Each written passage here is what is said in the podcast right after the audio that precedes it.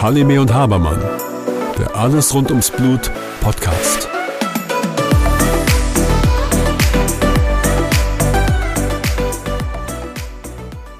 Hallo Björn. Hallo Susanne. Björn, wir haben uns in einem der letzten Podcasts über Gelenkblutung unterhalten. Ähm, kannst du noch mal zusammenfassen, was ganz wichtig ist, was wir bei der Gelenkblutung beachten müssen? Das Problem der Gelenkblutung ist, dass das Blut gerade bei Patienten mit Hämophilie zu einer Zerstörung des Gelenkes führen kann. Umso wichtiger ist, dass wir eine Blutung, wenn sie auftritt, diese so früh wie möglich behandeln und dass wir auch das Blut aus dem Gelenk herausbekommen, wenn es denn wirklich viel ist. Früh behandeln bedeutet, dass wir Faktoren geben, damit die Blutung aufhört mhm. und es nicht zu weiteren ja, Blut in das Gelenk kommt. Blut herausholen können wir über eine Punktion machen, wenn es wirklich viel ist, dass wir die Menge an Blut reduzieren in dem Gelenk und dass wir die Folgeschäden vermeiden, wie zum Beispiel das Entstehen einer Entzündung oder auch Bewegungseinschränkungen. Und das können wir mit entzündungshemmenden Medikamenten oder auch mit der Physiotherapie machen. Dann ist ja oft die Situation ganz gut. Die Patienten können laufen, können springen, können alle ihre normalen alltäglichen Dinge wieder durchführen, können ihre sportlichen Tätigkeiten wieder durchführen. Dann haben wir das Gelenk in einen guten Zustand gebracht. Dann passiert es aber, dass sie nach einigen Jahren bei uns in der Sprechstunde sind und sagen, sie haben immer mal wieder Schmerzen im Gelenk. Das geht dann aber wieder weg. Das heißt, ähm, sie wachen morgens auf, haben für einen kurzen Moment, kurzen Zeitpunkt Schmerzen und dann verschwindet das wieder für ein paar Wochen und dann kommt es wieder. Müssen wir da was tun? Unbedingt. Das sind ja erste Warnhinweise, dass irgendwas mit dem Gelenk nicht in Ordnung ist. Und die Gründe dafür können vielfältig sein. Es kann sein, dass das irgendwelche unterschwelligen kleineren Blutungen sind, die vor Jahren mal aufgetreten sind, mhm. oder es kann sein, dass eine große Blutung nicht vernünftig ausbehandelt wurde, sodass dann das Blut und die Entzündung immer weitergegangen sind ja. und das Gelenk dann nach und nach kaputt geht. Umso wichtiger ist es eben, so wie du sagst, auf diese Warnhinweise zu reagieren und zum einen die Patienten zu sensibilisieren, dass sie auf so etwas achten, aber auch die Patienten regelmäßig zu sehen und alle Gelenke einfach mal durchzuchecken.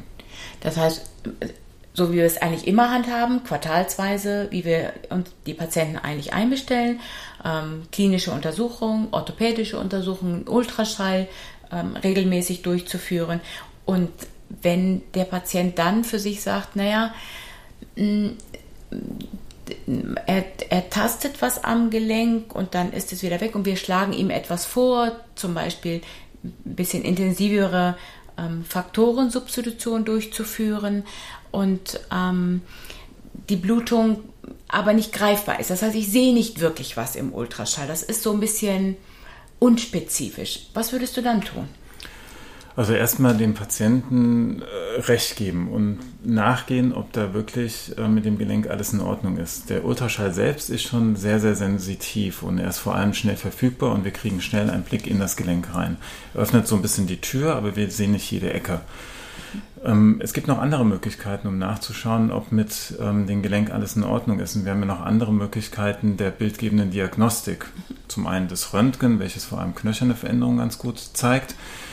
Ähm, es gibt aber auch das MRT und das MRT kann wirklich in jede Ecke des Gelenkes schauen und zum Beispiel eine entzündete Gelenkschleimhaut darstellen. Dann haben wir sie, die Entzündung. Was tun wir dann?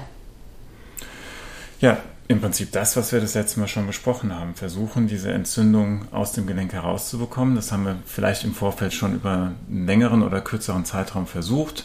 Wir geben Medikamente gegen die Entzündung. Wir passen, so wie du gesagt hast, die Faktortherapie an. Mhm und versuchen die Beweglichkeit des Gelenkes zu optimieren, zum Beispiel mit der Physiotherapie. Doch manchmal reicht es eben nicht und da gibt es eben das Verfahren der Radiosynoviothese. Kompliziertes Wort, kurz gesprochen RSO. Na, das hört sich erstmal ganz kompliziert an und Radioaktivität, ähm, das ist ja etwas, was für den Laien oder auch für jemanden, der auch möglicherweise im medizinischen Bereich ist, erstmal ähm, etwas nicht alarmwirksames ist, aber trotzdem erstmal Radioaktivität. Aber müssen wir uns da Sorgen machen? Doch eigentlich nicht. Ja, es wirkt erstmal bedrohlich. Ähm, klar, wenn man so in der Zeitung liest, man hat Radioaktivität oder liest Radioaktivität, mhm. dann ist das alles erstmal gefährlich. Nur da müssen wir uns jetzt, ähm, zumindest was die Literatur sagt, erstmal überhaupt keine Gedanken machen. Das Tolle an diesem ähm, ja, Verfahren ist, dass wir mit dem radioaktiven Stoff wirklich die entzündete Gelenkschleimhaut in dem Knie zerstören können oder in dem Sprunggelenk oder wo auch immer das Gelenk, das eben betroffen ist. Ähm, also, und so wie das heute durchgeführt wird, wir haben ja in Deutschland sehr strenge Gesetze, was das angeht, auch ein sehr sicheres Verfahren. Wie muss ich mir das vorstellen? Das heißt, man geht in das Gelenk hinein, spritzt da was rein und dann hat man auch gute Erfolge? Letztendlich ist es so, der Nuklearmediziner oder die Nuklearmedizinerin äh, setzt eine Spritze an das Gelenk und spritzt den Stoff rein. Nur ist es nicht ein Schalter, der sofort umgelegt wird. Dieser Stoff, der wirkt erstmal langsam und ähm, er wird in der entzündeten Gelenkschleimhaut aufgenommen. Mhm. Er strahlt nicht sehr weit, nur wenige Millimeter, sodass jetzt keine Gefahr für die Umwelt oder auch für das umgebende Gewebe in dem Gelenk ist. Mhm. Und dann durch diese Strahlung wird nach und nach die Gelenkschleimhaut zerstört. Das ist ein Prozess, der über mehrere Monate geht. Muss ich mir das so vorstellen, dass dann diese entzündete Schleimhaut, die Synovia, ähm, wie eine Art, wie so ein Schorf sich bildet, also wie so eine Art, wir nennen das Nekrose, glaube ich, aber wie so ein Schorf sich bildet und dann sich wieder, dieser Schorf sich wiederum abbaut. Das heißt, wir können in dem Gelenk die Gesamtproblematik resetten. Mhm. Das ist eine Vernarbung, die da eintritt. Mhm. Und das, was vorher diese Entzündung produziert oder unterhalten hat, ist weg und das Gelenk kann sich letztendlich erholen. Sodass die Hoffnung ist, dass dadurch zum einen der Prozess gestoppt ist, aber auch der Verschleiß des Gelenkes gestoppt ist. Okay. Ähm, wir haben eine ähm, Nuklearmedizinerin, ähm, die sehr viele ähm, RSOs durchgeführt hat. Hören wir uns doch mal äh, Barbara Bottenberg-Petzold an zu diesem Thema mit einem Patienten. Also man weiß, dass die Ergebnisse äh, von der Radiosynervertese bei der Hämophilie die besten sind von allen Erkrankungen. Wir haben ja gesehen, Sie haben ja eine Entzündung aufgrund von der Blutungsneigung an den Gelenken. Da gibt es sicher gute Chancen, dass die Beschwerden besser werden.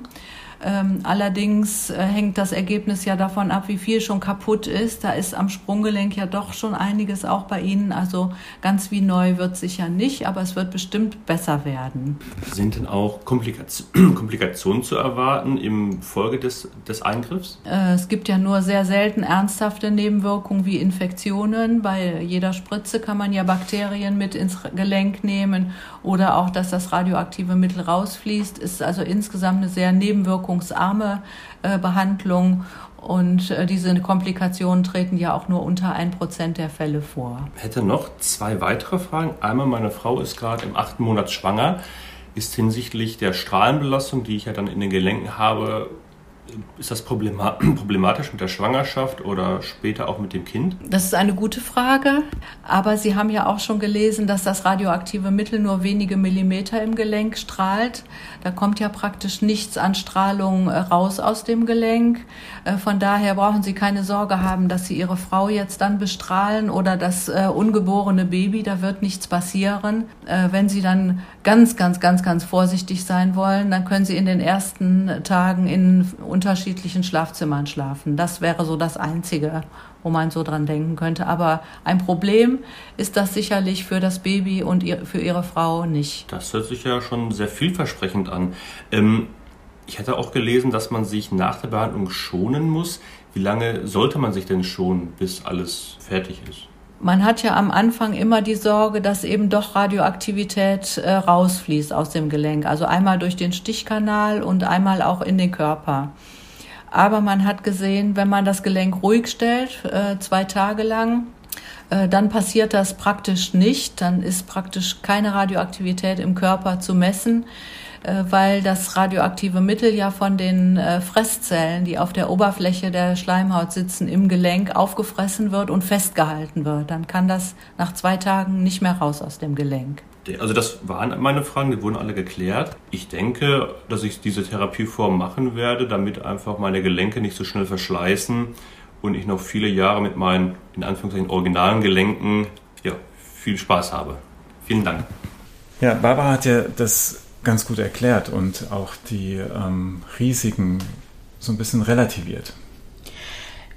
Ganz spannend fand ich ja die Frage, ähm, was passiert denn mit dem ungeborenen Kind? Das heißt, es ging um, um äh, die Schwangere, ob das irgendwelche Probleme macht. Das heißt, ist es ähm, unproblematisch. Mhm. Ähm, das heißt, ähm, es besteht überhaupt gar keine Gefahr für Kinder, es besteht keine Gefahr für das äh, Ungeborene, Neu, also Neugeborene und für eine Schwangere. Mhm. Eigentlich total cool. Ja, sehr, sehr, also wie du sagst, sehr cool. Ein, ein super Verfahren und eben keine Gefährdung für die Umwelt.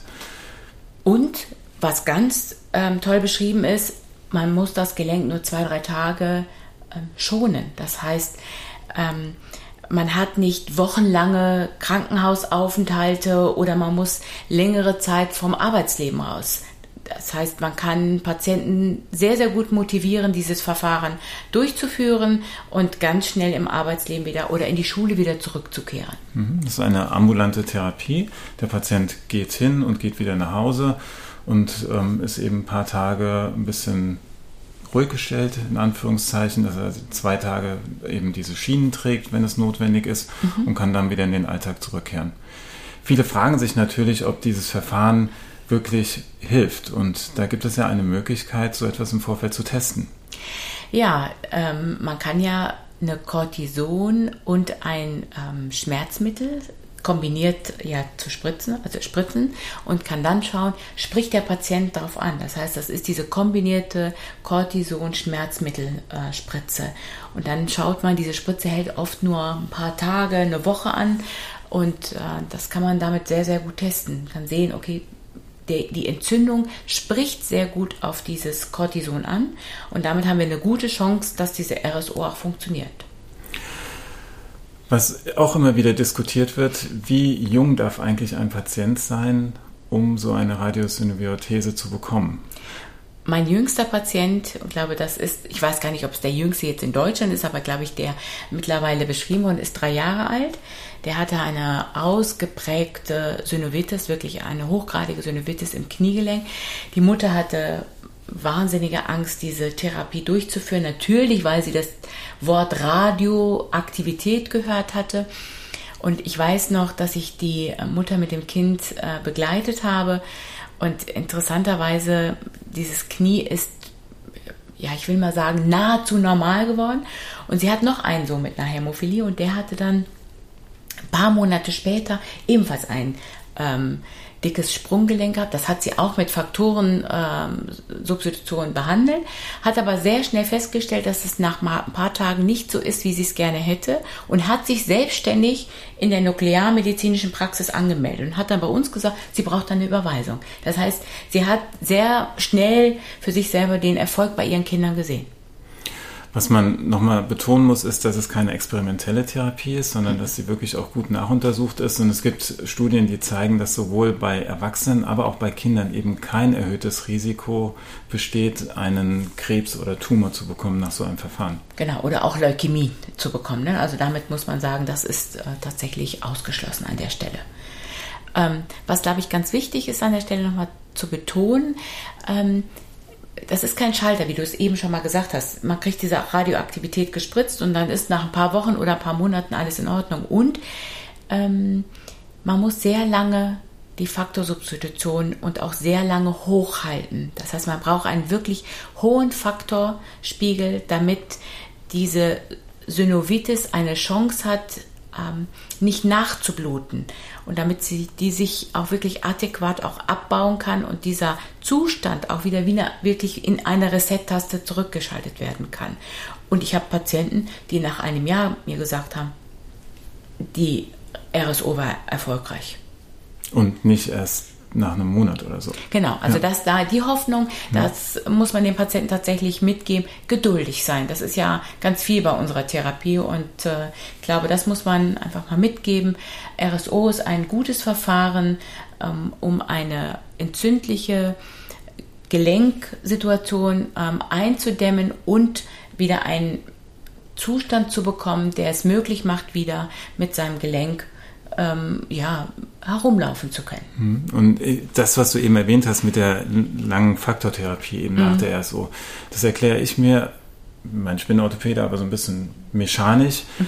Ähm, wir haben jetzt diese Vernarbung und wir haben diese entzündete Gelenkschleimhaut mit den Gefäßen und wenn eine Vernarbung oder ein Prozess dort eintritt, dann kann es immer wieder zu kleineren Blutungen kommen und gerade diese Blutung muss ich ja im Rahmen dieses Abheilungsprozesses abfangen. Insofern macht es ja durchaus Sinn, auch mal zwei, drei oder auch länger ähm, diese Faktor, Monate diese Faktortherapie zu intensivieren. Also das kann ich dir nur sagen an der Stelle, die Faktortherapie ist eins der wichtigsten ähm, Nachbehandlungen, die wirklich eingehalten werden müssen, damit wir wirklich von einem Erfolg tatsächlich sprechen können. Ähm, interessanterweise ist es aber zu hören, wie das die Patienten für sich selber empfinden und ob sie überhaupt einen Erfolg und ähm, ob sie das wirklich dann nochmal wiederholen wollen. Es ist ganz interessant. Ne? Patienten, die sich regelmäßig selbst spritzen, mhm. haben Angst vor einer Spritze. Naja, weil diese Spritze nicht in die Vene geht, wo man die Faktoren bekommt, sondern ähm, wenn das ältere Patienten sind, ist es ja oft so, dass sie alles, was am Gelenk gemacht werden soll, davor haben die erstmal Angst, weil ich meine, da wird etwas an ihrem Gelenk gemacht, wo sie jahrelang ähm, erklärt bekommen haben, bitte nichts am Gelenk machen. Da könnte, wie schon gesagt haben, eine Infektion auftreten oder da passiert was, da kann es nochmal zu erneuten Blutungen kommen und so weiter. Also ich meine, Gelenk, dass jemand etwas macht, ist ja schon etwas für einen Patienten, ja, ich will nicht sagen erschreckend, aber doch etwas, ja, ähm, davor hat er Respekt, so will ich das mal sagen. Dann hören wir doch mal rein, wie einer der Patienten das Verfahren empfunden hat. Und heute haben Sie ja schon alles hinter sich gebracht. Die Behandlung war ja eben. Da wüsste ich gerne von Ihnen, wie Sie das empfunden haben. Ja, es ging sehr schnell. Also ähm, es war am Anfang, der Peaks an und für sich war kurz äh, unangenehm, so ein bisschen. Aber danach, ähm, das war ja innerhalb von zwei, drei, vier Minuten von mir ganz grob geschätzt eigentlich schon dann passiert. Ja dann müssen Sie ja jetzt ruhig stellen, das Sprunggelenk, und dann äh, auf den Erfolg der Behandlung warten. Spannend, oder? Wie lange? Ein paar Minuten? Ja. Und so ein großes Trara vorweg. Ja, aber weißt mhm. du, da ist das Wort Radioaktivität, Spritze im Gelenk, das ist ja schon, hat ja schon eine Wirkung. Mhm. Ne? Und dann hören wir Toll, oder? Das Verfahren ein paar Minuten, man muss aber ehrlich sein, ähm, das ähm, hat natürlich alles seine Risiken, das ist völlig richtig. Insofern ähm, auch dieser ganze Prozess danach, das nimmt schon insgesamt sehr viel Zeit in Anspruch und ist schon ein sehr invasives Verfahren. Umso wichtiger ist es eben, dass man vernünftig aufklärt, dass man aber auch alles sehr korrekt durchführt, damit es eben nicht zu diesen Komplikationen kommt. Und wenn ich das richtig in Erinnerung habe, meine ich gelesen zu haben, dass das Risiko, dass es zu einer Komplikation kommt, unter 0,1 Prozent ist, was für ein medizinisches Verfahren sensationell ist. Und was man nochmal dazu sagen muss, dass die Patienten die Nachbehandlung gut einhalten. Das heißt, sie müssen sich auch an die Nachbehandlung gut halten. Das heißt, Faktorenspritzen und die Physiotherapie. Ich glaube, das sind nochmal zwei Dinge, die wir dem Patienten auf jeden Fall mitgeben müssen, damit auch der Erfolg vielversprechend ist.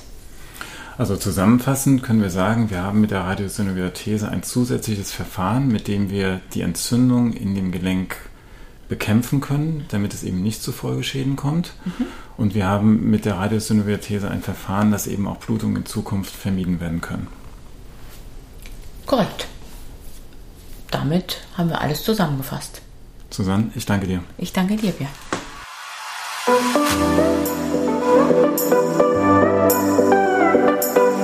Halime und Habermann, der Alles rund ums Blut Podcast.